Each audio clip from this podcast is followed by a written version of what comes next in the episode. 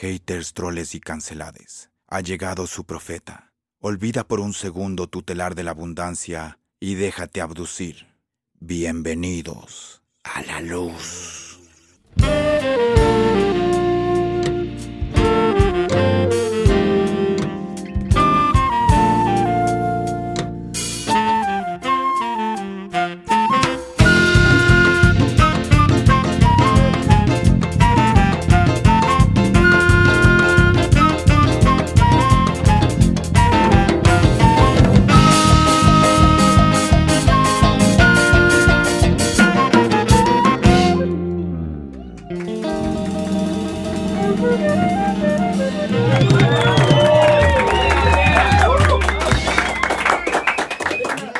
Hey mi gente, ¿cómo estamos? Guarax presenta el hueveo con el tío Wani y en esta ocasión tenemos un artista que habita en el corazón de los ecuatorianos. Él es Máximo Escaleras.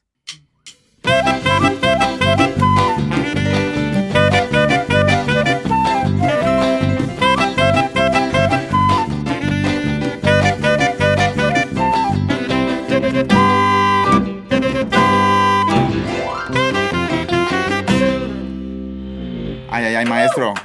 Bienvenido. Qué honor, qué honor para mí, muchas gracias. Complacido de, de poder estar aquí, gracias por la invitación. Siempre es un honor. Creo que entre bomberos dicen que no nos pisamos la manguera. Pero qué bueno que podamos estar en los mismos escenarios y ojalá así sea, no solo dentro del Ecuador, sino a nivel internacional también. Máximo, ¿cómo, cómo te ha tratado esos últimos tiempos? ¿En qué, has, ¿En qué has ocupado tu tiempo? Bueno, en todo aprendí a... Bueno, conocí mi casa la primera cosa.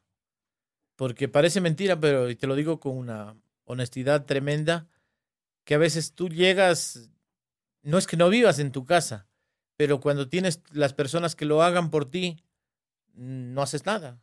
Y, excepto levantarse, ducharse, ir a comer. Y, y durante la pandemia, pues aprendí a conocer mi casa, digo, porque ya me hacía el tour desde el dormitorio a la sala, de la sala a la cocina y no necesariamente solo a comer. Eh, tengo dos, dos, hijos conmigo todavía y mi esposa. Natalie, tú la conoces, ya uh -huh. se casó, entonces ya estaba en casa aparte. Nos turnábamos el un día a los unos, el, al otro día a los otros y de esa manera creo que aprendí algo. Así es que ya me pueden dejar solo en casa. Ya no me moro de hambre, que es importante. No, hable serio, no sabía cocinar antes de, de mm, pandemia. Te soy honesto, no, no sabía. A mí se me, me, se me quemaba el agua. ¿Y ahorita cuál es el, el platillo que Máximo Escaleras les, al que les, el que le sale mejor? Tampoco es que soy así experto, ¿eh? para no morirme de hambre nomás dije. bueno, ¿qué te digo?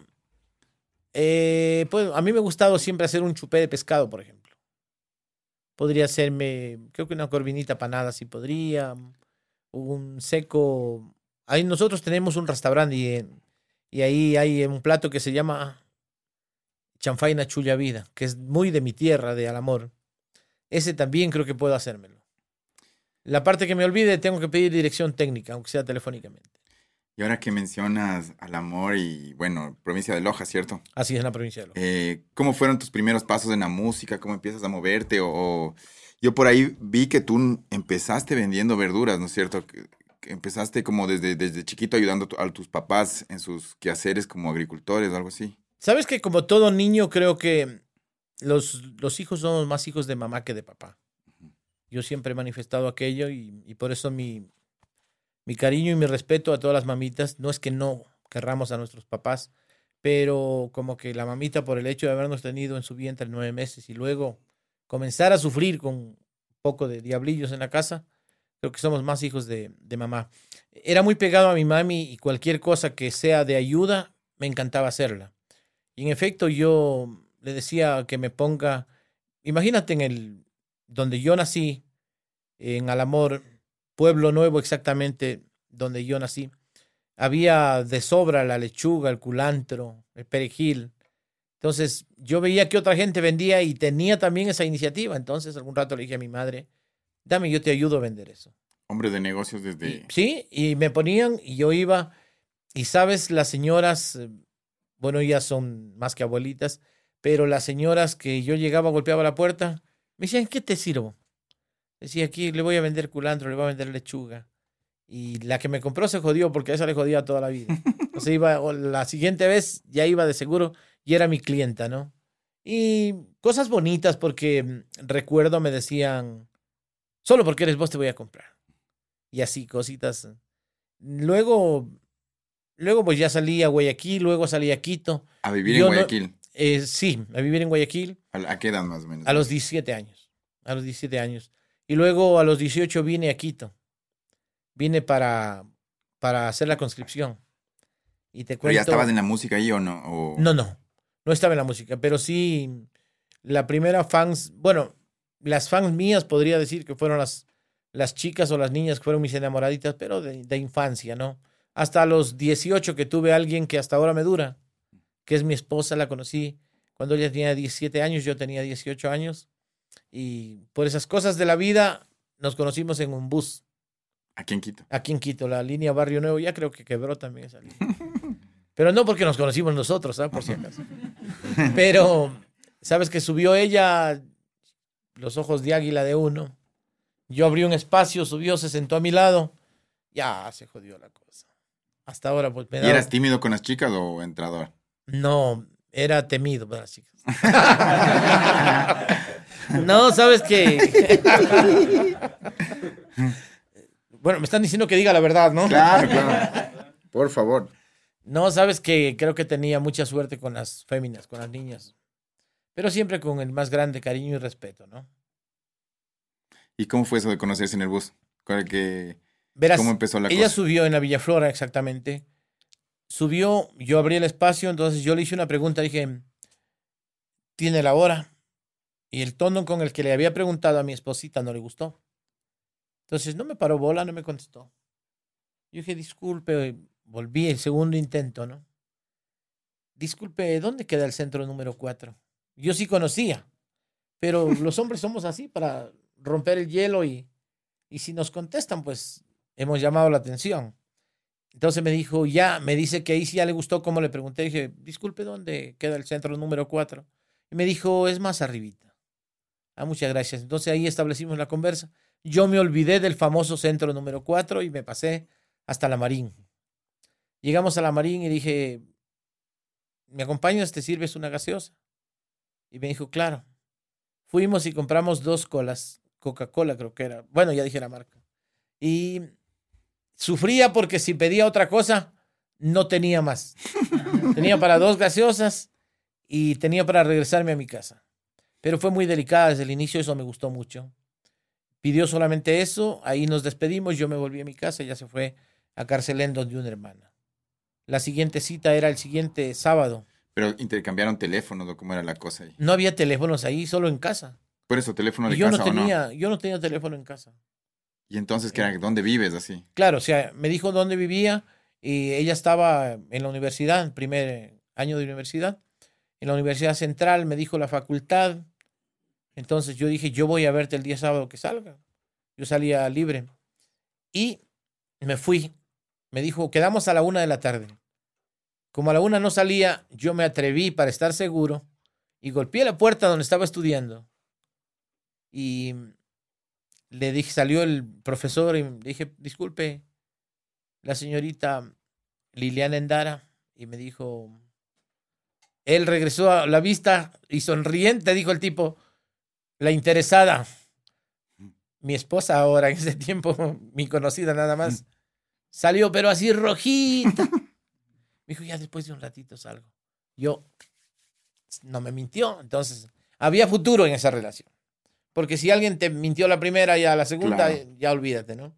Y así empezamos, ¿sabes? Que creo que le doy gracias a Dios porque ha sido mi compañera emocional, mi compañera de vida, me ha regalado tres hijos que son la razón de mi vida y ha sido la fuente de apoyo desde que yo empecé, porque yo ya grabé mi primer disco, mi primera canción, cuando estaba casado. Entonces, eh, luego a los cuatro años de, de que empecé, grabó Natalie conmigo, El auto fantástico. el auto fantástico. Qué Ima- temón. imagínate. Qué temón que es ese. pero qué policía a mi lado también. ¿eh? Porque imagínate, yo con 23 años Claro, un que grabé, a los 27 que grabamos con Natalie. Pero lindo, o sea, yo siempre digo, el mejor regalo que Dios me pudo dar es ese. Porque de pronto uno se puede perder en la, en la carrera. facilito. Y es, es más, Máximo, creo que en- tú también tienes tus boleros rocoleros y así. Y muchos colegas de la, ro- de la rocola, se- creo que les ha gustado bastante la bohemia. Y en cambio, yo siento que tú supiste siempre llevar el norte de, de tu carrera con claridad y hacer tus cosas, tus inversiones, tus... O sea, ¿Sabes? eres hombre de negocios también. Yo creo que esa es la base fundamental. Todas las personas organizadas vamos a llegar algún rato a algún lado. Porque si nos dedicamos, bueno, ventajosamente, Pero tú, Dios, tú solito eras organizado o tu esposa es la organizada que te ella es la organizada. Yo siempre le doy el mérito, el crédito a ella porque lo dije hace un ratito, uno se puede perder en la vida facilito. Pero ella, mira que cuando grabamos nuestro primer eh, 45 revoluciones por minuto, una casa disquera nos hizo grabar. Pero ya luego, cuando grabamos nosotros nuestro primer disco, pegó la canción y nos guardábamos un billete para sacar la siguiente producción. Era sagrado eso, te guardabas un dinero para la siguiente producción. Yo creo que eso, eso nos dio, pero eso lo logras con una mujer. O sea, solito no lo logras yo decía, Dios, gracias, a Dios gracias, yo no, no tomo ni fumo. Nunca me gustó. Y he tenido tantos fans yendo, ni yendo una, como, ni para, una copita, nada. como para donde tú naciste. La tacunga que nos llevaban mucho cuando empecé. Y me daban, no la copa, me daban el vaso. Me decían, sírvase. Y yo cogía y me hacía el que tomaba y lo devolvía. Me decía, que tomes, te dije. Y entonces yo cogía y a un, alguien que estaba conmigo le daba el vaso porque no me gustaba. O sea, no me ha gustado. Me gusta oler el trago, pero no tomármelo. Y mejor, porque imagínate a veces con dos, tres, cuatro shows en la noche, ¿cómo haces para moverte de un lado a otro? Pero esa es una, una virtud en el medio que se mueve, porque digamos que sí va ligada a la fiesta, o sea, tanto la fiesta popular como lo que es la cumbia o, o la música chicha o la rocola está bien ligada al festejo o al, o al llanto y los ecuatorianos Y al estamos en esas, claro, Claro. pues De hecho, cuando, cuando yo le dije a mi padre y a mi madre que a mí me gustaría ser cantante algún día, mi padre como que no estaba de acuerdo. Porque entiendo, él sí era bohemio. Y entiendo que él decía, pues, ¿para qué un borracho más en la casa? Porque la idea en sí de un cantante popular era esa, de que eras un verdadero bohemio a carta cabal. Pero no. Sabes que eso de que no me haya gustado el trago ha sido una bendición porque he podido atender con responsabilidad. No le he fallado jamás a nadie un concierto. Ese orgullo me lo llevaré a la tumba y espero que pueda seguirlo logrando. quería preguntarte también cómo fue la grabación de ese primer disco, o sea, esta casa disquera se, se acerca a ti y te dice, o sea, cómo se hacía la promoción sin tener disco, cómo te diste a conocer para que esa casa disquera ponga los ojos sobre ti. Mira, qué importante esto. Hay un buen amigo, de pronto lo conoces, él es productor, el gerente de productores independientes. Se llama Pablo Santillán. Y él es la esposa de él es sobrina del señor Carlos Calle, de los Calle que han sido siempre productores de discográficos. Y don Carlos Calle tenía música al récord en ese tiempo. Yo venía, bueno, yo estaba en Tulcán, en Rumichaque exactamente.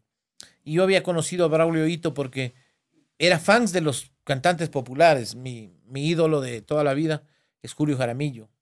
En segundo lugar podría poner a Máximo León. Entonces yo me crié con, con ese tipo de música. Yo conocí a Braulio Hito una vez que lo fui a ver en una radio cantar. Y me quedé un poco sorprendido, me quedé loco, como se dice normalmente, porque un poquito antes de cantar, él puso un vaso de, no sé qué licor, pero era un trago, pero un vaso lleno, y al lado un vaso de cola. Y antes de salir al escenario se mandó todo el vaso de licor y atrás el vaso de, de cola. Y yo dije, por un momento yo dije, ¿no? Mentalmente, si así toca ser, ya no quiero ser cantante. Precisamente porque no me veía yo en, el licor, ¿no? Y estaba yo en Rumichaca y de pronto me encuentro a Pablo Santillán y a Braulio Hito. Y Braulio le dice, mira, te presento a Máximo Escaleras que escribe y canta sus canciones. Y el señor Santillán, Pablo Santillán, mi buen amigo, le mando un saludo a propósito, me dice, mientras íbamos en el taxi de Rumichaca a Tulcán, cántese una de las suyas. Yo tenía una canción que se llama Cargo de Conciencia, que por, por supuesto es la primera canción que grabé. Poquito dice, no sé si es castigo de Dios tener mujeres a escoger, tener mi alma manchada y mi conciencia de haber amado y engañado a una mujer. Ay, ay, Eh, ay. Entonces, Temazo, hijo. y me dijo, ¿te gustaría, ¿te gustaría grabar? Pero dije, claro, yo he estado esperando este momento toda mi vida. Me dijo, yo te voy a hacer grabar. Y yo ese rato dije, que Dios le pague. Es mi expresión de siempre, ¿no? Y pasó un rato, como tres meses. Pero en ese momento ya vivías de la música, o sea. No, hacías- nada. Hacías estos shows porque No, no, por no. aficionado, porque te gustaba. No hacía ni shows ni nada. Ay, ay, ay. No hacía nada. Yo trabajaba en la, en la aduana. Solo cantaste frente a la persona indicada en el momento indicado. Solo, digamos. claro, eso vale la pena. Yo canté por Braulio que me presentó al Señor y me hizo cantar ese rato. Y a los tres meses me llamó y me dijo, tienes que ir al estudio para, para grabar la, la canción. Yo le dije, gracias. Y cuando fui al estudio, recuerdo, eh, grabé con Eduardo Chocolate Morales. ¿Y esa canción la tenías escrita guitarra y voz? ¿O solo la, la voz? O sea, la guitarra, no, no, solamente con la voz. Ya. Te cuento que yo escribo la mayoría de mis canciones y yo no toco ningún instrumento. Mm. O sea, hace rato le dijiste al chocolate, así es la canción. Y Claro, él- yo se la canté y él hizo los arreglos. A diferencia que de las tropicales, por ejemplo, que yo he hecho, yo le he mandado a un buen amigo, le mando un cordial saludo al maestro Carlos Gallegos, o a Darlin Torres, o a José Cedeño, que son los músicos con los que yo he grabado tantas canciones. Naldo Campos, me olvidaba, Campos, más duro de los requintistas. Y eh, Wilton Vera, que en paz descanse, él falleció. Y ya después hacía yo mis canciones, pero inclusive la idea del estribillo ya la tenía yo mismo. Entonces la íbamos coordinando con ellos. Y cuando me hicieron grabar esa primera canción, debo reconocer que primero era súper nervioso, ¿no? Llegué al estudio y ya, Es que de la nada, pues la, la- Claro. la mayoría llega a un estudio, pero. ya sabiendo. Claro. Y me presentaron ahí al maestro Eduardo Chocolate Morales. Me dijeron, ¿qué es la canción? ¿Qué tono está? Yo no sabía que era tono ese rato. Entonces comenté, canté la canción. Me dijo, ya. Él comenzó a hacer los arreglos. Y don Carlos Calle, recuerdo, me decía, hay partes en las que hay que alargar, hay partes en las que no hay que alargar tanto. Porque él, también aparte de productor, es, ha sido cantante, cantante de la vieja guardia, ¿no? Y recuerdo así grabé mi primer disco de 45 revoluciones por minuto. Ahí empezamos. Tenía dos, dos amigos en la radio Cristal, que fui en la radio Sideral, igual eran las radios de ese tiempo, en AM. Y llegué, había un espacio que se llamaba Lo mejor de la Rocola, de siete y media a ocho y media. Pero coincidencialmente el locutor llegaba hasta las 8 de la noche el uno y a las 8 cogía el otro turno. Yo fui y me hice amigo de, de ellos. Golpeé la puerta, lógicamente, ¿no? Y me la tocaba el uno antes de las 8 y el otro decía, mira, no la puedo tocar ahora porque ya la tocaron antes, pero mañana la toco. Y se iban turnando y comenzaron a sonarla ahí y en Radio Sideral, recuerdo, las dos de Quito. Luego ya fui a Guayaquil, comencé a golpear las puertas en Radio Huancavilca, donde Héctor Jaramillo tenía un programa, él era de Fediscos, de Onyx. Ellos tocaban solo canciones de ese, de ese sello. Y yo le llamaba y decía, fui, le dejé el disco y le pedía de favor que toque mi canción. Y él me decía, tú vas a llegar, recuerdo, y lo aprecio mucho, don Héctor Jaramillo, le mando un saludo. "Eh, Tú vas a llegar muy lejos porque eres constante, eres persistente, me decía. Que yo le llamaba, don Héctor, a Coli, te toque la cancioncita. Y así comencé por algunas radios. La vuelta al país. Tú mismo, cero promotor. Tú mismo haciendo las Sabes que de- nunca tuve promotor. Yo. Nunca tuve promotor. Cuando grabamos nuestro, nuestro disco estrella, digamos así, El Auto Fantástico, mi niña y yo, con mi hija que tenía cuatro años, pusimos la canción Eres la razón de mi vida como corte uno. Y mi niña y yo la pusimos como corte dos. Pero cuando llegamos a Guayaquil, en los, haciendo los arreglos, el señor que toca los, tocaba los timbales, empezamos así y era papito, papito, ¿qué tal si me compras un carrito? Y él se corta y dejó de tocar. Entonces dijeron, ¿qué pasó? Me dice, oye, coincidencialmente, hoy mi hija, antes de venir acá, me dijo lo mismo, que le compre un carrito. Y se le fueron las lágrimas a él, ¿no? Y yo le respondí que los carritos son para los varones, no para las mujeres. Las mujeres se les compra una muñeca. Entonces, bueno, nos contó la historia y esa canción va a pegar. Él, ese rato él dijo, esa canción va a pegar mucho. Y nosotros grabamos 14 temas y ese tema lo pusimos corte 2, porque decíamos, eres la razón de mi vida, va a ser el éxito. Y la canción Mi Niña y yo, el locutor se olvida, de pronto le llama una pelada y está distraído y deja que pase. Ocurrió todo lo contrario.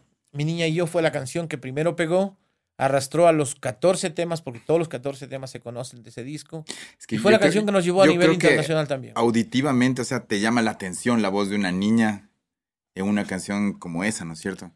De alguna manera, aparte de la voz muy bonita que tiene mi hija, la literatura con la que está hecha. Claro. El amor con la, introducción. Está hecha, Entonces, yo de inicio pensaba cantarle, yo te daré mi amor, mi ser, te cuidaré a ti toda la vida y te amaré, mi gran amor.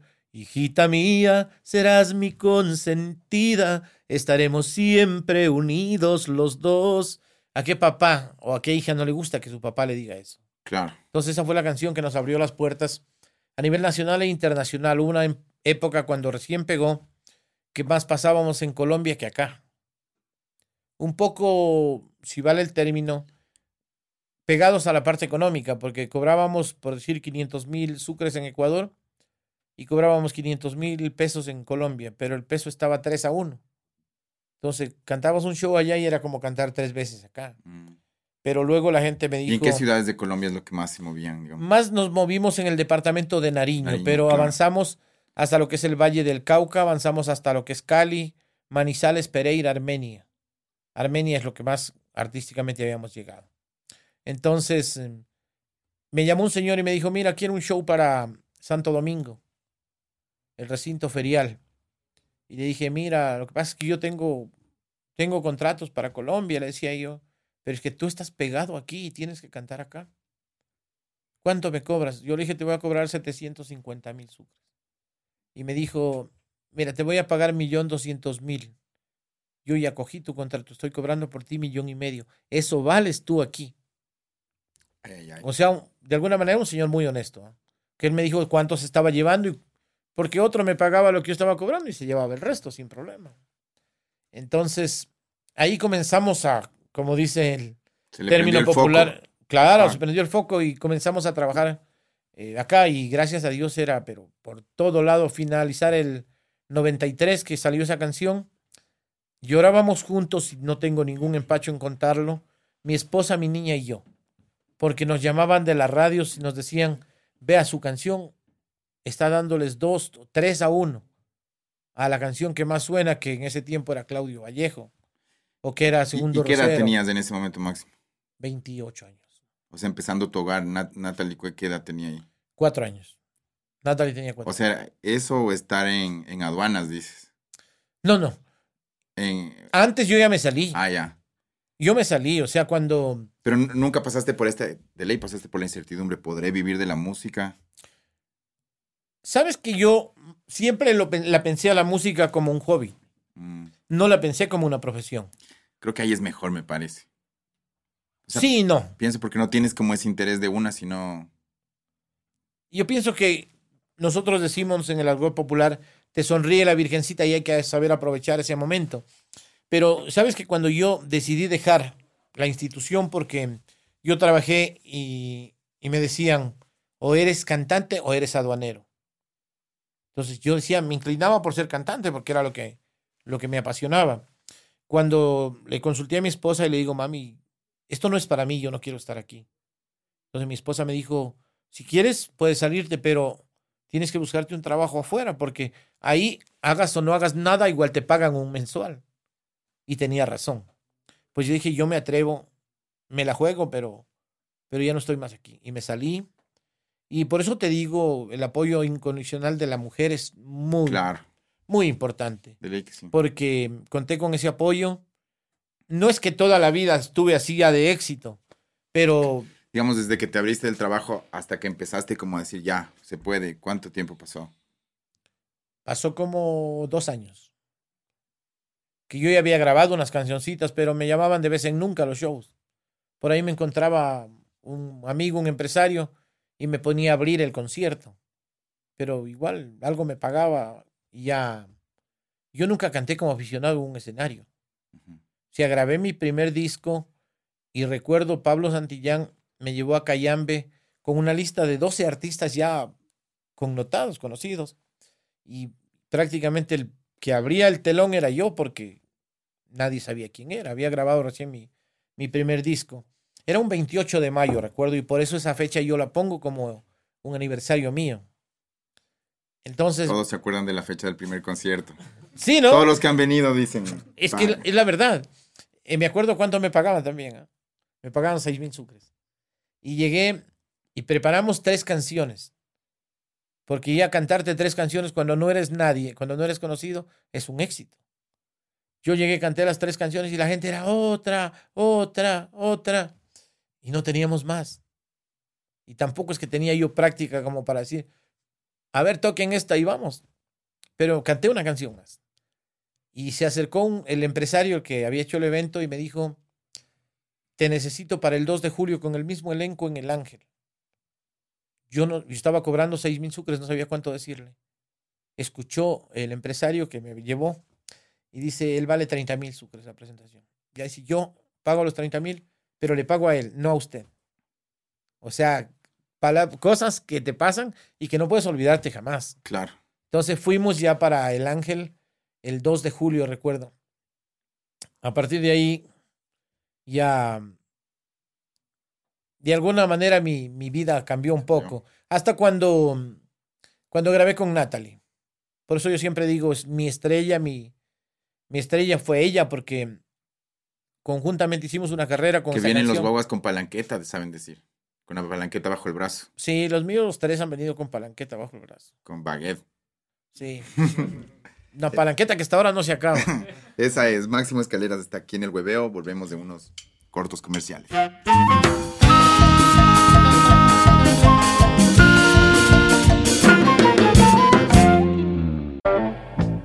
Estresado por tanto trabajar. Ansiedad. Depresión. Insomnio. Falta de sueño. Hola, soy Juan Cobo. Tal vez me conozcan por temas como Siembra, Vamos pa' la calle o Soledad. Una vida llena de giras, vida nocturna, baile y mucho licor dejó secuelas muy fuertes en mi organismo. Pero gracias al aceite del tío Guani, todo esto pasó. El aceite del tío Guani sí funciona. El aceite del tío Guani te cura. Entregas a todo el país.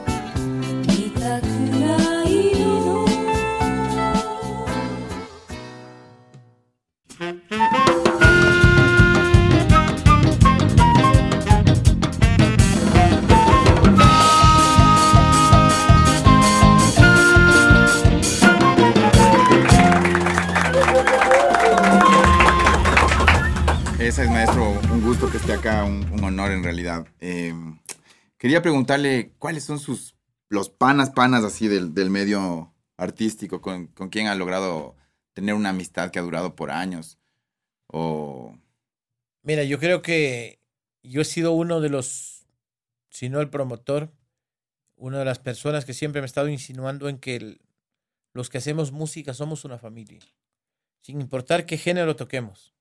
Porque el hecho de tener la valentía de pararnos en un escenario frente a un público que no sabes si te va a aplaudir, si te va a abuchar o si te va a decir cosas negativas, ya es bastante siempre he dicho que no tengo bronca con absolutamente nadie y si alguien la tiene conmigo será él o ella, pero yo jamás.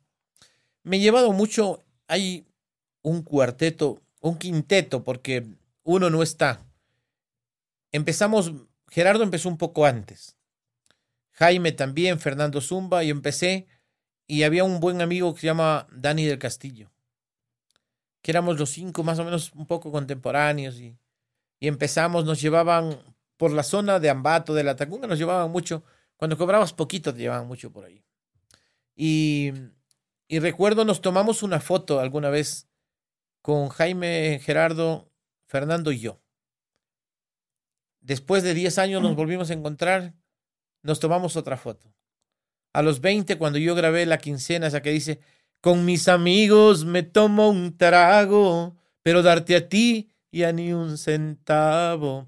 Los invité Ay, ay, ay. los invité a que, a que fueran parte de mi video. Y ha habido siempre esa parcería, esa amistad, ¿no? Nos tomamos la foto, hicimos el video en Rocola y Tropical, que esa es una canción que se pegó en Rocola. Imagínate lo que dice. Y en Tropical igual. Se pegó mucho, entonces había esa parcería, mucha gente nos decía, ¿por qué no cantan a dúo? Especialmente con Gerardo, porque es lo que, con el que más he compartido escenarios hemos estado en, más nos hemos encontrado en, en todo el país y fuera. Y bueno, hace un poco más de un año, en plena pandemia era, yo le digo a Gerardo, ¿por qué no hacemos una canción? El tema Eres la razón de mi vida, que es una canción de mi autoría. Grabemos esa canción, pero invitémoslo a Fernando. Fernando vive en los Estados Unidos. A Jaime, pero ahora hay la facilidad que pongan la voz donde estén. Entonces dice, mejor hagamos una de cada uno las canciones de pronto que hace tiempos tocamos y cantemos las todas. Ya, chévere. En- él se puso de acuerdo con el Requi, con García, ¿cómo es el nombre? Javier García. El Requi es un musicazo. Toca el requinto, pero súper chévere. Hizo los arreglos y en plena pandemia pusimos la voz. Fernando la puso por teléfono, o sea, en un teléfono grabó y mandó la voz, pero sintió que no era igual. Total que él vino, grabó la voz, como estaba acá, lo aprovechamos, hicimos el video. Y salió esto que se llama el reencuentro rocolero, que ahora nos tienen pedidas algunas giras, no solo a nivel nacional. Se va a dar ese reencuentro rocolero ya en, Se en va a dar. en los escenarios. Se va a dar. Chuta, eso, hay- eso es infaltable. Sí, sabes que a veces las cosas no se dan porque ya es un rubro más grande, no es como llevar a uno o a dos. Claro. Ahí tendrían que llevar la a los para cuatro. los cuatro. Claro, y el, inclusive el, el acompañamiento. Porque la mayoría de los shows rocoleros son con pistas. Hay mucha gente que anda con grupo musical, que respeto mucho aquello. Yo también anduve con grupo musical, especialmente lo que es Colombia, Venezuela y Perú. Pero para esa gira sería lindo con... con- Se va a hacer, se va a hacer con, con acompañamiento en vivo. Es Además, es, pues, importante porque se da trabajo a los compañeros. Hay mucha gente, músicos ejecutantes, que de pronto no están en, en- Si no hay movimiento artístico, no están en nada. Entonces, eso va a ser una, una cosa bonita. Lo difícil es cuando tú tienes agenda por acá, por acá, por acá, en que no puedas estar en ese escenario para cantar el momento que toca cantar el mix todos. Claro. Es Deben ser puntuales sus cuatro fechas así, ¿o no? y tienen que ser solamente en exclusiva ahí. Ya no se podrá coger ningún otro show en otro lado. Ajá. Y digamos, ¿cómo es un, un fin de semana normal de Máximo Escaleras? ¿Cuántos toques se llegan a hacer? Ahorita, por lo que leo entre líneas, el hecho de usar pistas también es porque tal vez hay demasiados toques y Facilita toca moverse mucho. por logística, digamos. Facilita mucho. Yo, bueno, la mayor cantidad de shows que hice fue cuando empecé. Hice en una noche siete tocadas. Pero porque se iba, se cantaba cinco o seis canciones y corre al otro lado. Eran todas entre Machá y Chiquito. Entonces no había problema. Pero en campaña he llegado a hacer seis. Un cierre de campaña. Pero a lo mero, a lo mero mero, como se dice, ¿no? Alguna vez empecé en el kilómetro 26, luego fui y canté en San Borondón, luego volví canté en Yaguachi, después de Yaguachi canté en Machala, en Macha- de Machala fui, canté en Portobelo, y de Portobelo, en realidad ya rompiendo las reglas del Tribunal Electoral, canté de una a dos de la mañana en, en Piñas. A las 2 de la mañana ni siquiera tuve tiempo para merendar, porque eso empecé como a las 4 de la tarde. Por las distancias, inclusive, ¿no? Pero a las 2 de la mañana mi hija había tenido tres shows Natalie Silvana en esa noche, pero eran todos, los unos eran en Piñas, Portobelo y Saruma. Y ella cuando ya no avanzaba a llegar a la hora que tocaba Portobelo, Ella fue y me dio cogiendo la mano un rato. Dije, yo ya llego, pero ayúdame un rato ahí. Claro. Entonces, porque iba de, de Machala. A las 2 de la mañana que terminé el show, dije, vamos, llévenme a comer ahorita, tengo hambre ese rato. Imagínense el desgaste también, ¿no? Y recuerdo, pero maravilloso, o sea, te digo, cosas bonitas. A veces no tan importantes, el, es necesario, pero no tan importante el dinero, sino la oportunidad que tienes de compartir con tanta gente. Eso no te lo quita nadie. Y asumo que también esos sacrificios habrán sido con algún objetivo, ¿no? No sé, me, me estoy acabando la casa, me estoy invirtiendo en tal cosa, no sé. El dinero nunca sobra por más que te lo ganes. Y a Claro. quienes nos ganamos honestamente nuestro dinero, yo me atrevo a decir que nunca sobra, porque hay tantos proyectos en los que hay que emprender, apoyar a los hijos, en el caso de los que tenemos papitos con vida, apoyar a los padres. O sea, en ese sentido nunca nos hemos descuidado, ¿no? Pero insisto que vale la pena y tener a esa compañera que sea tu guía a la que organice la estructura más bonita que dejó Dios en la tierra, que es la familia. Si tú dices que tú en tu casa eres el que organiza a la familia, me atrevo a pensar que mientes, o que miento yo si me echo las flores a decir que yo le echo y le doy con, con sobra de méritos a mi esposa, porque de verdad la mujer es la que organiza todo eso. Uno puede llegarse ganando los miles de plata que llegue siempre Puede No llegar, llegar gastándose los miles de plata también. También, claro. Bueno, ¿Y cómo se llama? Y la, y la logística en estos viajes tan, o sea, tan radicales, digamos. ¿Vas tú que, que con un chofer? ¿Cómo, cómo es, ¿Cómo es? ¿Cuántas personas viajan contigo? ¿Cómo es tu staff para, para las giras? viaja gente conmigo, Ujú. pero a veces he llevado dos, tres choferes y he terminado manejando yo solito. Así El será. problema, el problema es que tú tienes confianza en tu carro. Yo tengo, conozco a mi carro al revés y al derecho. Entonces, si voy a coger a alguien que maneje, me muero de miedo y no vaya a llegar. Pucha, me sabe pasar lo mismo a mí. Es que a todos nos pasa eso. Ahora, a por ejemplo, que mi hijo, que mi hijo ya, ya es un hombre hecho y derecho, ya le doy el carro con toda confianza. Pero te puedes dormir, dices, o a mi. Pero igual, yo le doy el carro y no puedo dormir porque voy cachando a ver qué pasa. A ver si quiere cerrar el ojo. Ese tipo de cosas a mí me ha pasado. He contratado gente exclusivamente para que manejen y he terminado manejando yo. Me han servido de compañía. Y tienes también una pasión por los autos, ¿no? Me encantan los carros, me encantan los carros. De niño yo, yo hacía mis propios carros de madera. Es un recuerdo lindo, porque no tenía plata para comprarme, porque ya habían los, los carritos de plástico, ¿no?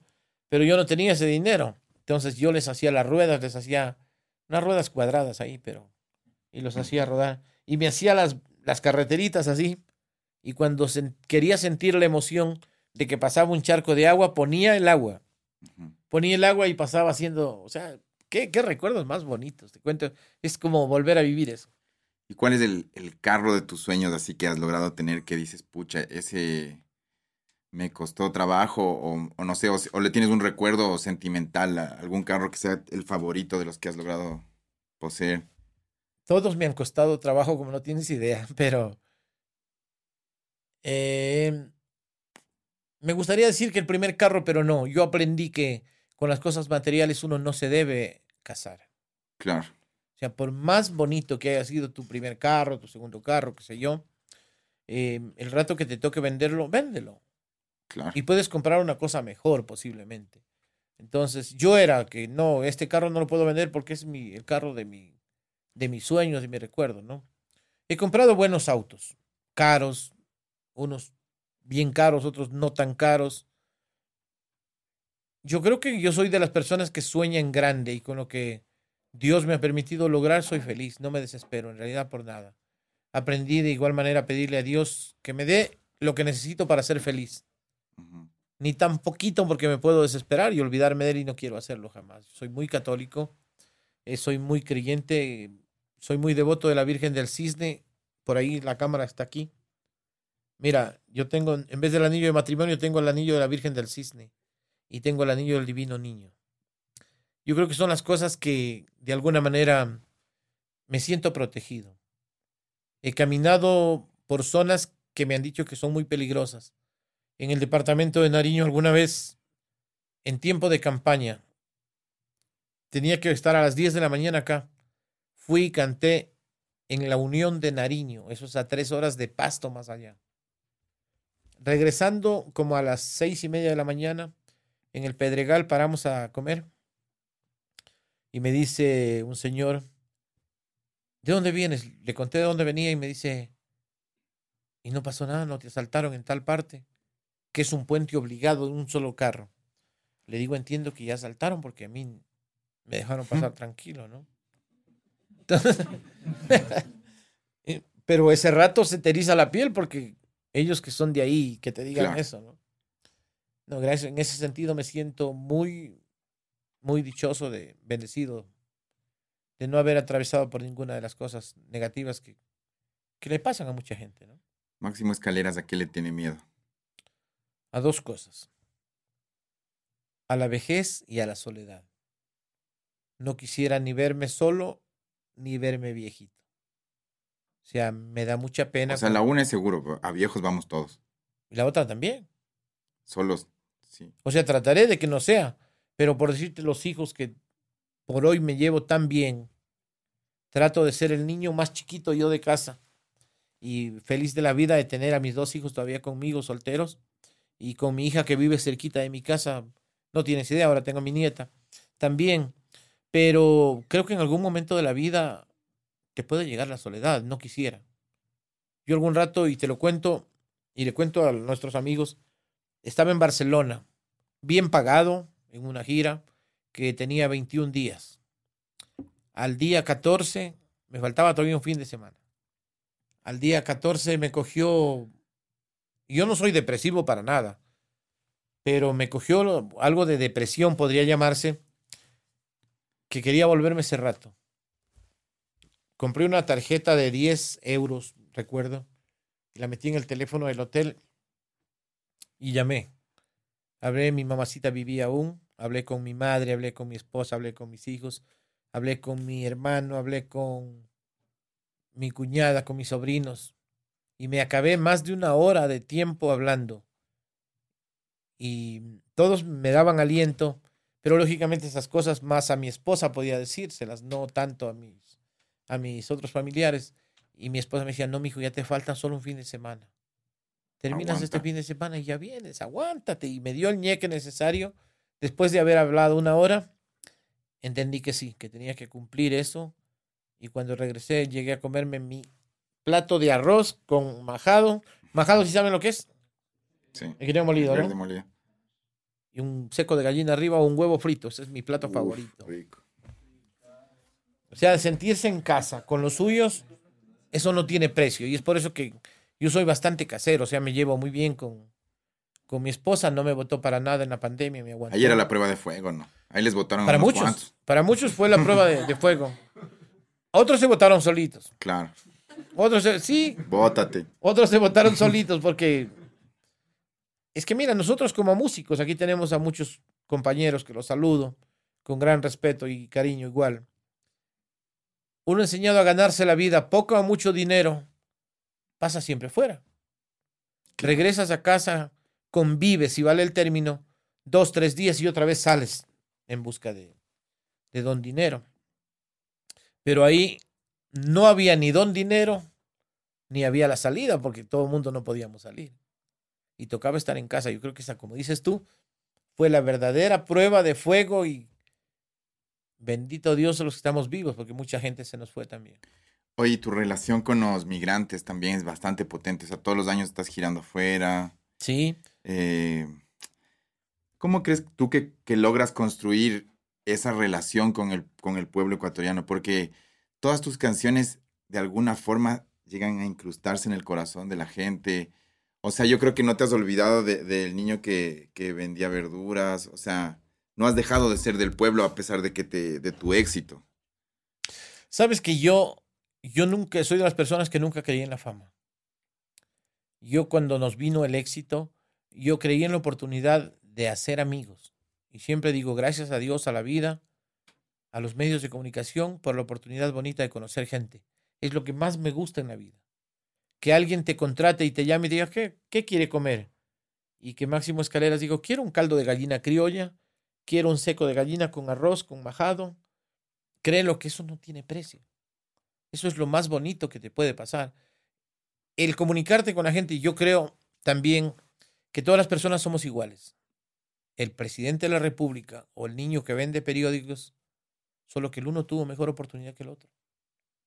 Pero todos los seres humanos, para mí, somos exactamente iguales. Me ha gustado tocar mucho la cotidianidad en mis canciones porque es como estar hablando de lo que vive de lo que vive la gente. Yo grabé una canción con mi esposa que se llama El divorcio, no sé si la has oído. Claro. Y nada que ver con eso, ¿no? También tiene otra volver a ser soltero, diga. Claro. Mira, cuando, cuando No. grabé Quiero volver a ser soltero, les voy a contar cómo surgió eso. Llegó un compadre a hacer cosas en la casa. Y pero llegó así como triste y dice, compadre, ¿cómo quisiera volver a ser soltero? Lo regresé a ver. Si no tuviera nadie que mantener, no estuviera trabajando. Parece que la comadre en la noche anterior no lo trató muy bien, que digamos. Entonces, yo la regresé a ver a mi esposa y le digo, oye, mami, me parece eso bien para una canción. Y cogí el teléfono y... Quiero volver a ser soltero para a nadie mantener. Y me quedé con eso. Grabé, puse ahí. Luego, analizar qué hace el soltero, qué hace el casado. ¿Qué quiere hacer el casado si le dan la oportunidad de volver a ser soltero? Volver a fregar la vida como la fregó. ¿O no? ¿Qué dice chico? ¿Sí o no? Toditos están con la misma idea, ¿no? Debería haber una cámara así con. Oye, pero es que es la verdad, ¿no? Yo siempre cuento esa anécdota porque si eh, mi compadre no hubiese contratado a hacer unos trabajitos en la casa, no salía esa canción. ¿no? Chulla vida igual. La gente ha dicho tantas veces chulla vida. Principalmente la gente antigua decía, me compro este carro, me compro esta casa. Total chulla vida. Mañana me muero, no disfruto de nada. Y creo que es una buena filosofía de vida porque la gente que guarda el billete y luego vino el COVID y los abrochó, ahí quedó ese billete. Ni lo disfrutaron. Claro. Entonces, la, cuando yo escribí Chulla Vida, nos íbamos con Juan Zapata a los Corazones Azules en Galápagos. Y en el avión Con el íbamos. Capi. Sí, con el Capi Zapata. Y, y te cuento, la gente, compañeros decían, ¿no? Si has oído eso que chulla vida, que no sé qué. Yo dije, bueno, me quedé con la frase, ¿no? La frase de chulla vida. Yo un día iba a, iba a cantar en el oriente y mi hermano iba manejando. Y yo cogí la grabadora, que chu, que chu, que chu, que chu, que chu, que chu, no sé cuántos chupos. eh. Que chu, que chu, que chu. Para luego irlos cuadrando, ¿no? Y te has dado cuenta que a veces a la gente le vaya bien o le vaya mal. Dice, a mí qué. Cierta es. Entonces, yo no llegué hasta allá. Que digan que soy divertido y no digan que a mí quechu. Quechu, quechu, quechu, quechu, quechu, quechu la vida. Y eso se pegó mucho. O sea, para mí es una de las canciones más Creo importantes. que un pana mío hizo el video. Manuel Suquilanda, creo, no. No. El Tupa Galarza, yo no sé. eh, Manuel me hizo y me debe un video todavía. si estás viendo Manuel, esto. si me estás viendo, tú sabes. No, pero es mi pana, no. Él me dijo, ñaño, David es así. Está bien. Y sabes, me perdió la grabación de uno de los videos más importantes. Mierda. El auto fantástico. Así será. Claro, esa, esa canción que yo grabé con Natalie en bolero, luego la hicimos bachata y luego la hicimos tropical, 20 años después. Y ese video es el que misteriosamente desapareció, se perdió, bueno, alguna cosa pasó. Pero es un buen amigo. Y el, Manuel. au- el, el auto ese negro de la, de la portada, e- ese carro era tuyo. No, Ahí te tomaste la foto no en el era mío. carro. ese carro me prestaron. Bacán. Ese carro me prestaron. Y hubo un señor que años después me dijo, vea, yo tengo un carro igualito al, al del auto fantástico que usted tiene. Yo hubiese querido tener en ese tiempo un carro como este, hermano, no. Pero no, de a poquito va llegando todas las cosas y por eso, chicos, a los que están empezando, sueñen en grande.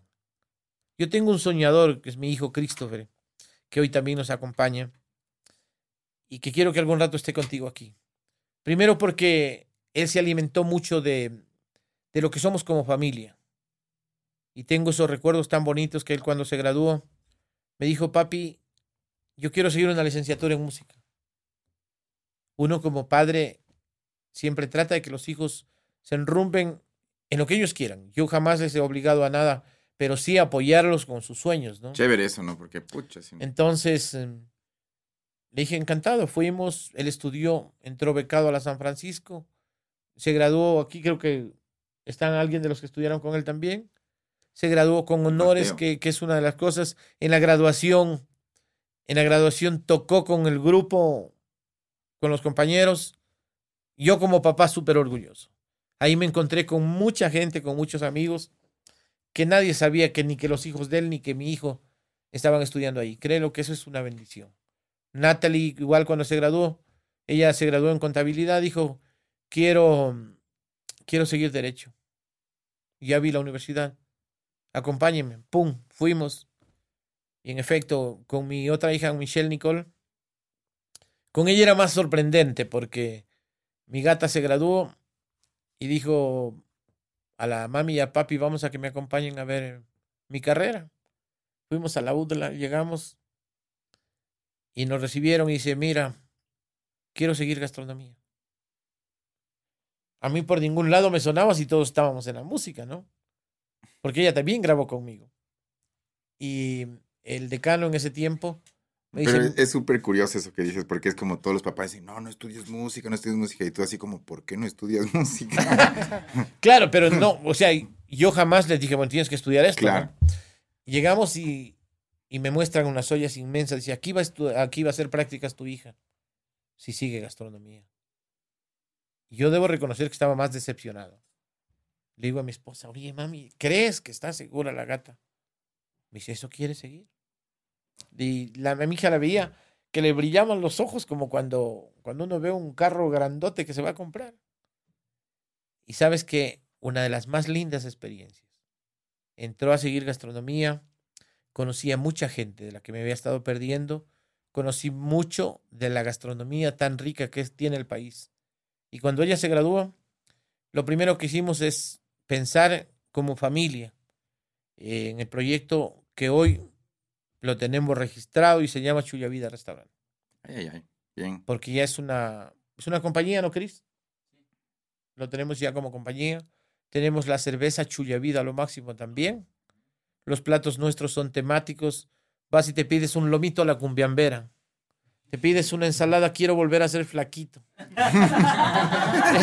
te pides una chanfaina Chuya Vida. Te pides un seco de gallina estilo suegrita. Las suegras hacen riquísimo el seco, ¿no? Hay una costilla quincena hawaiana por la quincena que les cantaba hace un rato. Y así todos los platos son temáticos, ¿no? Pollito picoso por la canción La Chiquita Picosa de Natalie Silvana. Un Cordero del Alma por Amigos del Alma, que es la canción que grabé con mi hija, que es chef. Hay un cóctel Príncipe a mi modo. Pucha, Hay otro Justo cóctel iba- Agüita de Cucaracha, como una de mis canciones. Justo te quería preguntar yo del Príncipe a mi modo. Que yo sé que es una canción mexicana, pero que tú la pusiste, o sea, a sonar en nuestra latitud, en, en nuestro país. Para mí ese es un himno, ¿cachas? Y es como, siempre que he ido hacia Madrid a tocar con los panas raperos de ahí de Pachamama Crew, Príncipe a mi modo, 3 de la mañana, hijo de puta. ahí ¡Qué bacán! Oye, no, ¿sabes? Yo no sabía, pero yo escuché esa canción con Julio Jaramillo. Esa canción la había cantado Julio Jaramillo. No era una canción popular de él, porque Julio tiene, yo tengo 3.800 canciones de él. ¿Cuántas tienes grabadas tú? Mm, me tomas la lección, exactamente no sé, pero deben ser como unas 450 por ahí. Sí, he grabado bastante canción. Y cuando escuché Príncipe a mi modo, la descompuse. Porque él la tiene en bolero. Julio la tiene, dice, soy un príncipe a mi modo, no le temo a la pobreza, si el dinero no es la vida, ¿para qué quiero riqueza? A ponerle, soy un príncipe a mi modo, no le temo a la pobreza, si el dinero no es la vida, yo para qué quiero riqueza. Eso lo quiero el caballo de Con todo el y- respeto de Julio Jaramillo, que siempre ha sido mi ídolo, pero pienso que le pusimos el saborcito que, que no le puso Julio. Vamos al, al siguiente segmento que se llama Cinco Shots, Cinco Preguntas y volvemos con Máximo Escaleras aquí. En el video.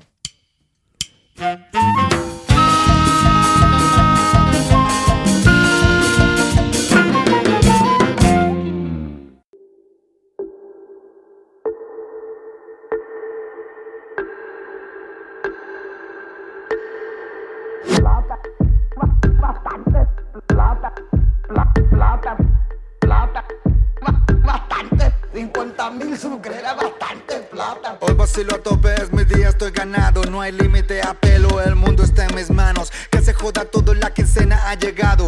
Ábranse que vengo billeteado. Con plata, no hay miedo. Pídelo, cómpralo, úsalo, llévalo si quieres. Te enseño. Hoy gastamos y mañana vemos. Siéntelo, préndelo, incendialo, quémalo. Quiérame en sucres, en dólares. Saca la chola y el guaro y vamos a gastar. Empeñando el sucre. La plata que llegue ese rato se va. Empeñando el sucre.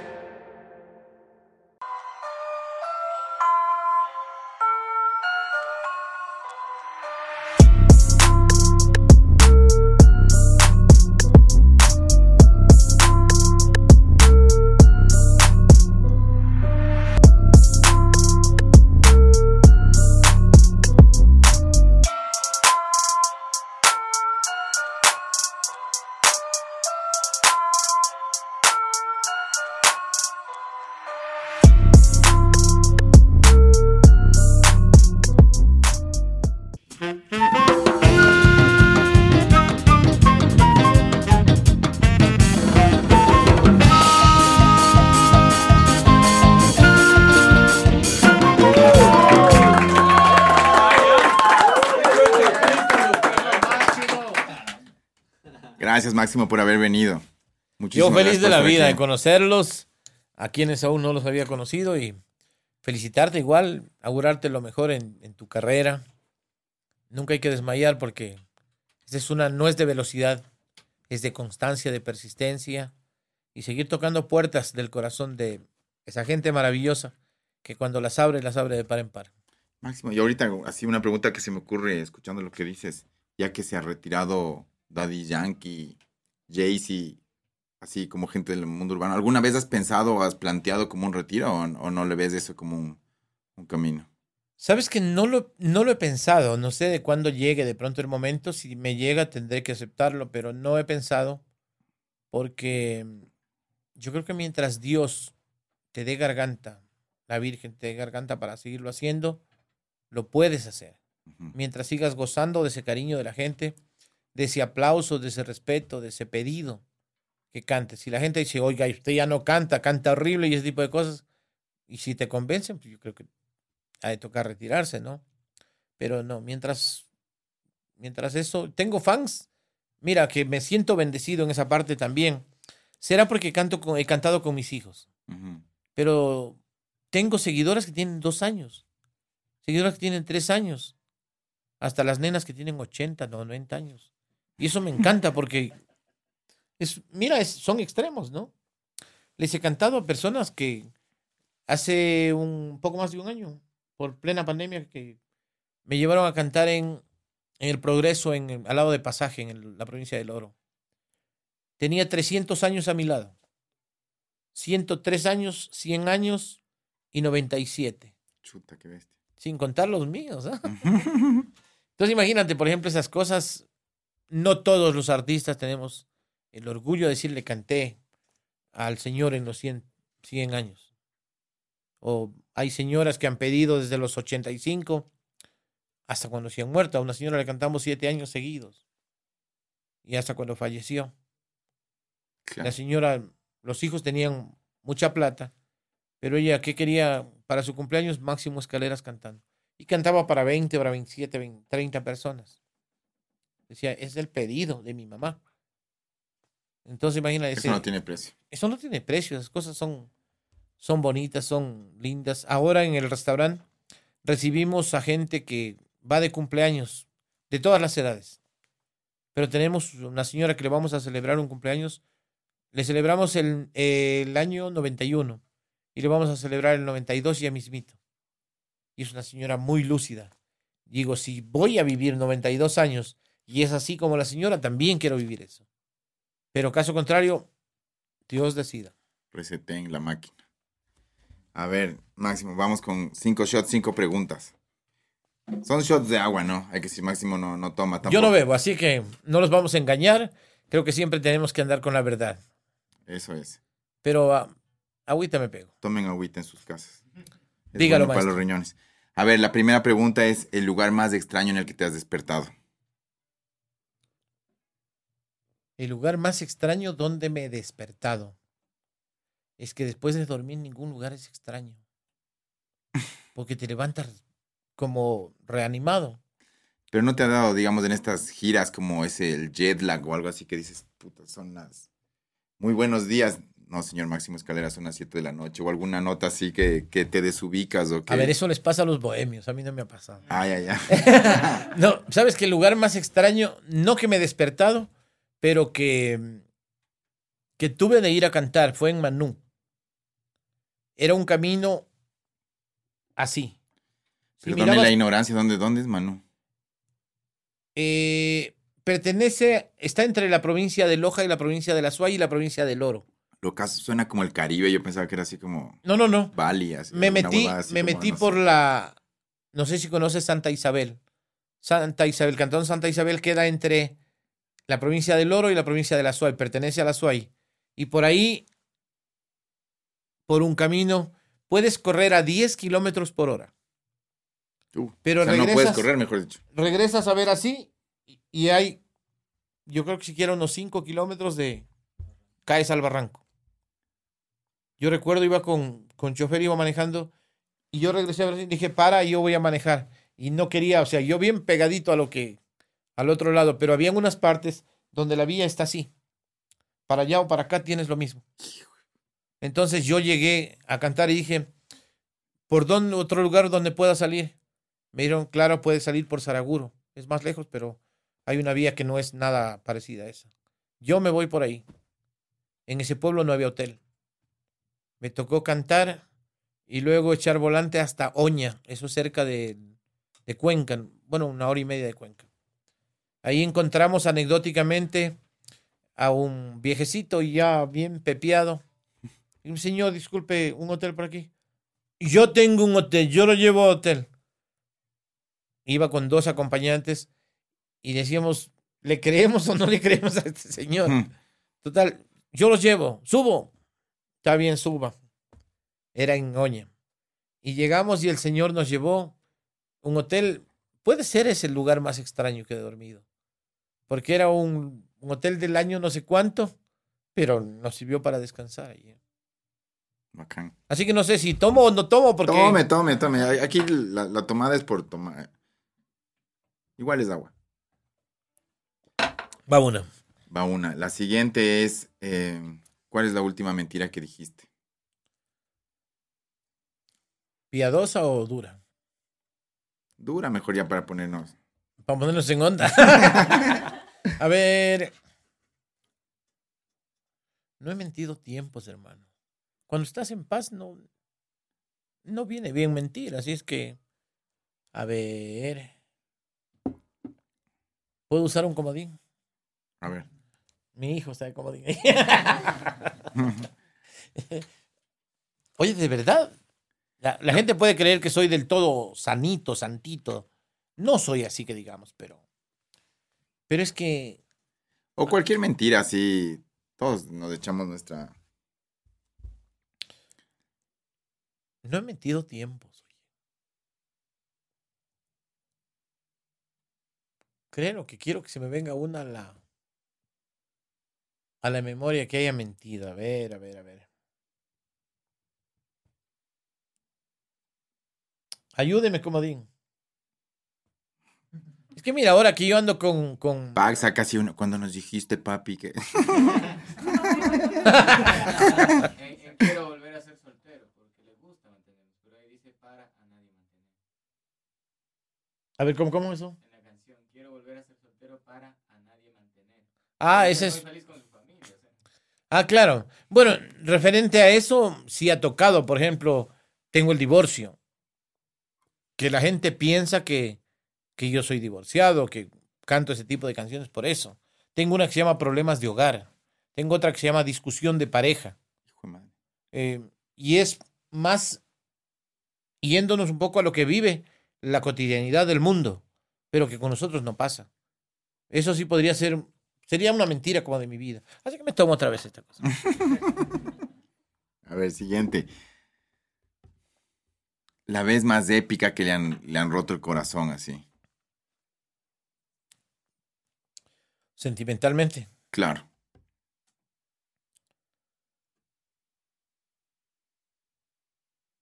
La B, a ver. Es que yo dije hace un rato que si algo te, para algo he tenido suertes con las féminas y no he tenido no he tenido sufrimiento, no, así que digamos, pero alguien que se me haya escapado, que yo haya querido. A ver, clarito, que son eso de escapado. Mm. Eh, sentimentalmente. Creo que sentimentalmente no. Me ha dolido mucho cosas que a mi vida, por ejemplo, cuando partió mi padre, cuando partió mi madre especialmente. Esas son las cosas que sí te rompen el corazón y para siempre. Pese a que yo creo que mi madre no murió, que mi madre se fue físicamente, pero que sigue viviendo en mi mente y en mi corazón. Me lo tomo. Siguiente.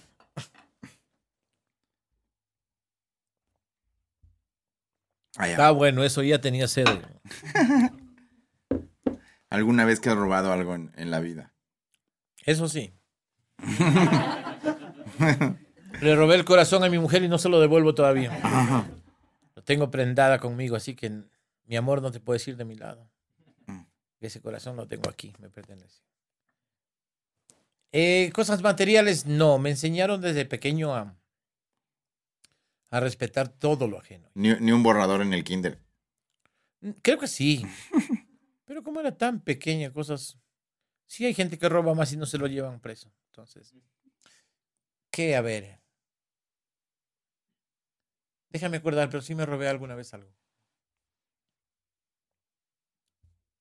Alguna cosa que me gustaba, que no, se, no tenía ni siquiera así valor económico, ¿no? Lo malo es que no me acuerdo qué. Pero sí, sí alguna vez me llevé. Ah, una vez me llevé un cassette. Un cassette de música de, del grupo Miramar. No sé si te acuerdas del grupo Miramar. No, no, no les tengo en el radar. Si tú eres pelado, por eso no te acuerdas. Las cosas buenas de la vida te has perdido, hermano. Pero bueno, ahí, ahí voy a buscar. Ellos tienen una canción, bueno, tienen un montón de canciones bonitas. Pobreza Fatal tiene una canción que me gustaba. Esa era la que yo conocía. Y si tú me abandonaste por mi pobreza fatal. Yo escuchaba y estaban tomando y escucharon, y escuché, pusieron el, el cassette, ¿no? Con solo de esa música.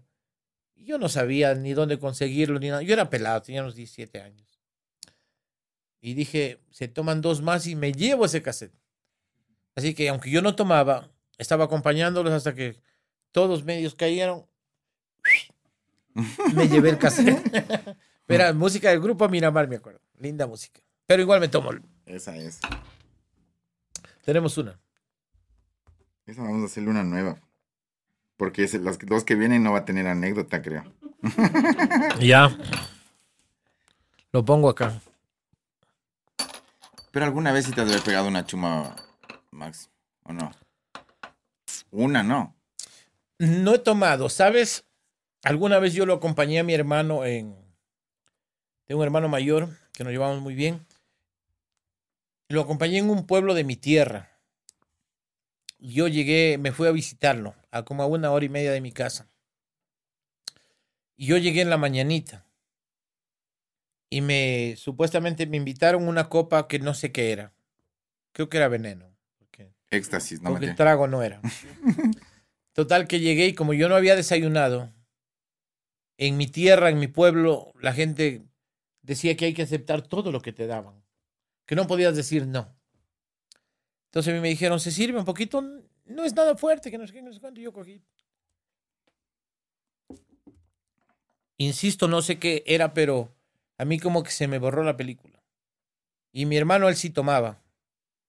Me acuerdo, mi hermano había estado dándole al trago ahí de, de fuerte, o no sé si el tufo de él, que estaba bien pluto, me emborrachó a mí.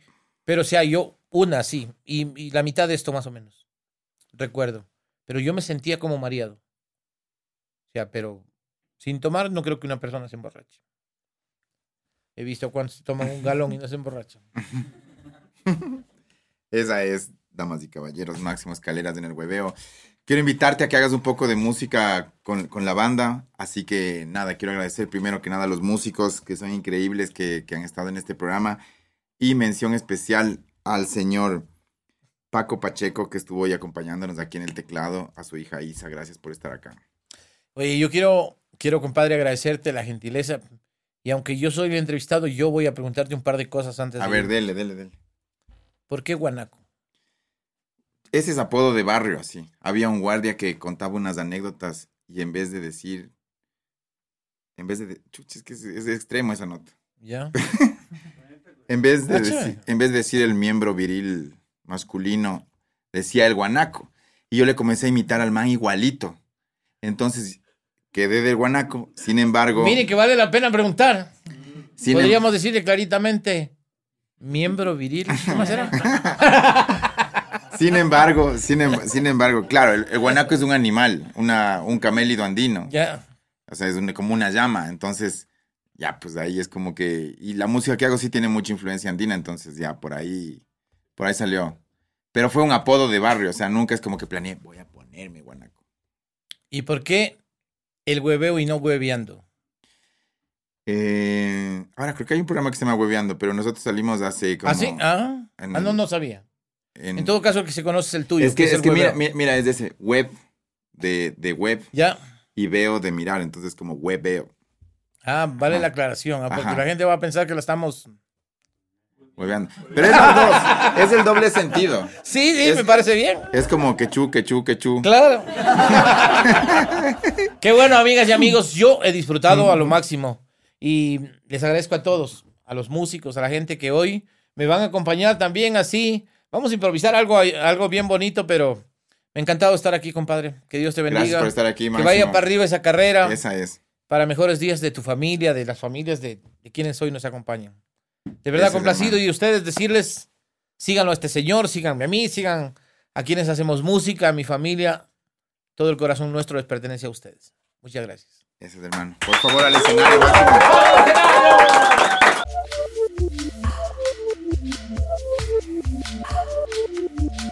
Tres tipos de granos cultivados por la red agroecológica de mujeres de la SUAI son la materia prima para crear la chicha de jora del reconocido restaurante cuencano La Chichería de la chef Tata Rodríguez. Esta bebida ancestral es doblemente destilada por la fama destilería experimental. Y así nace Cholonización, aguardiente de jora, un fino licor inspirado en mi más reciente álbum, que con su sabor rinde tributo a nuestra cultura y nuestra tierra. El hueveo llega gracias a Celina, Chilpe Studio, The Vegan Spot, el futuro de la comida rápida. Guarax Arte,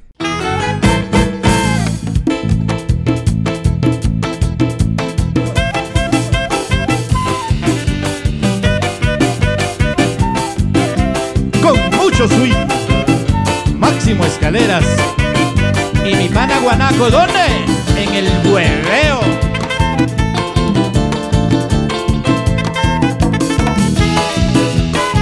Su banda. Y el pollito Christopher.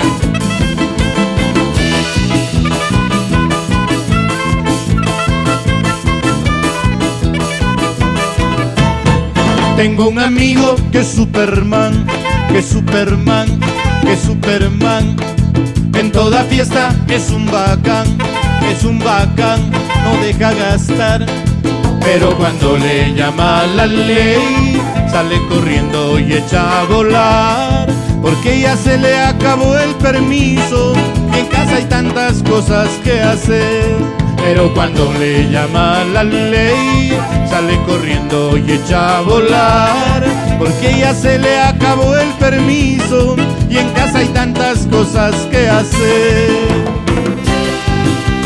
Miren ese coro de ángeles. Super, mandarina. Super, super, super mangonia. Super, super, super mandarina. Super, super, super mangonia. Vuela al mercado, hace las compras.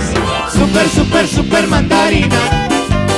Super, super, super mangonia. Super, super, super mandarina. Super, super, super mangonia. Barre la casa, los platos. Super, super, super mandarina. Super, super, super mangonia. Super, super, super mandarina. Super, super, super mangonia.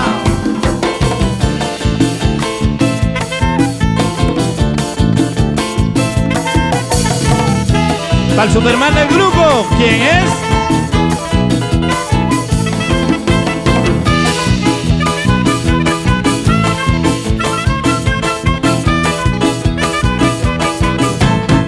Tengo un amigo que es Superman, que es Superman, que es Superman.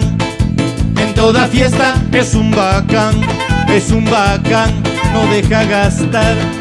Pero cuando le llama la ley, sale corriendo y echa a volar. Porque ya se le acabó el permiso y en casa hay tantas cosas que hacer. Pero cuando le llama la ley, sale corriendo y echa a volar. Porque ya se le acabó el permiso y en casa hay tantas cosas que hacer. Todos. Super, super, super mandarina. Super, super, super mangoneao. Super, super, super mandarina. Super, super, super mangoneao. Llega mansito, pide disculpas. Super, super, super mandarina. Super, super, super mangoneao. Super, super, super mandarina. Super, super, super mangoneao. La lleva al cine, la lleva al circo. Super, super, super mandarina. Super, super, super mangoneao. Super, super, super mandarina. Super, super, super mangoneao.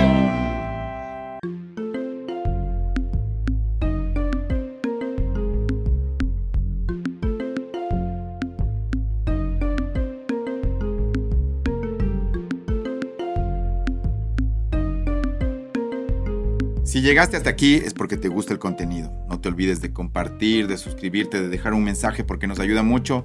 Y si quieres ver más capítulos del hueveo, dale clic aquí. Más contenido de Warax, sesiones musicales y muchísimas sorpresas por acá. El hueveo es una producción de Guarax Arte.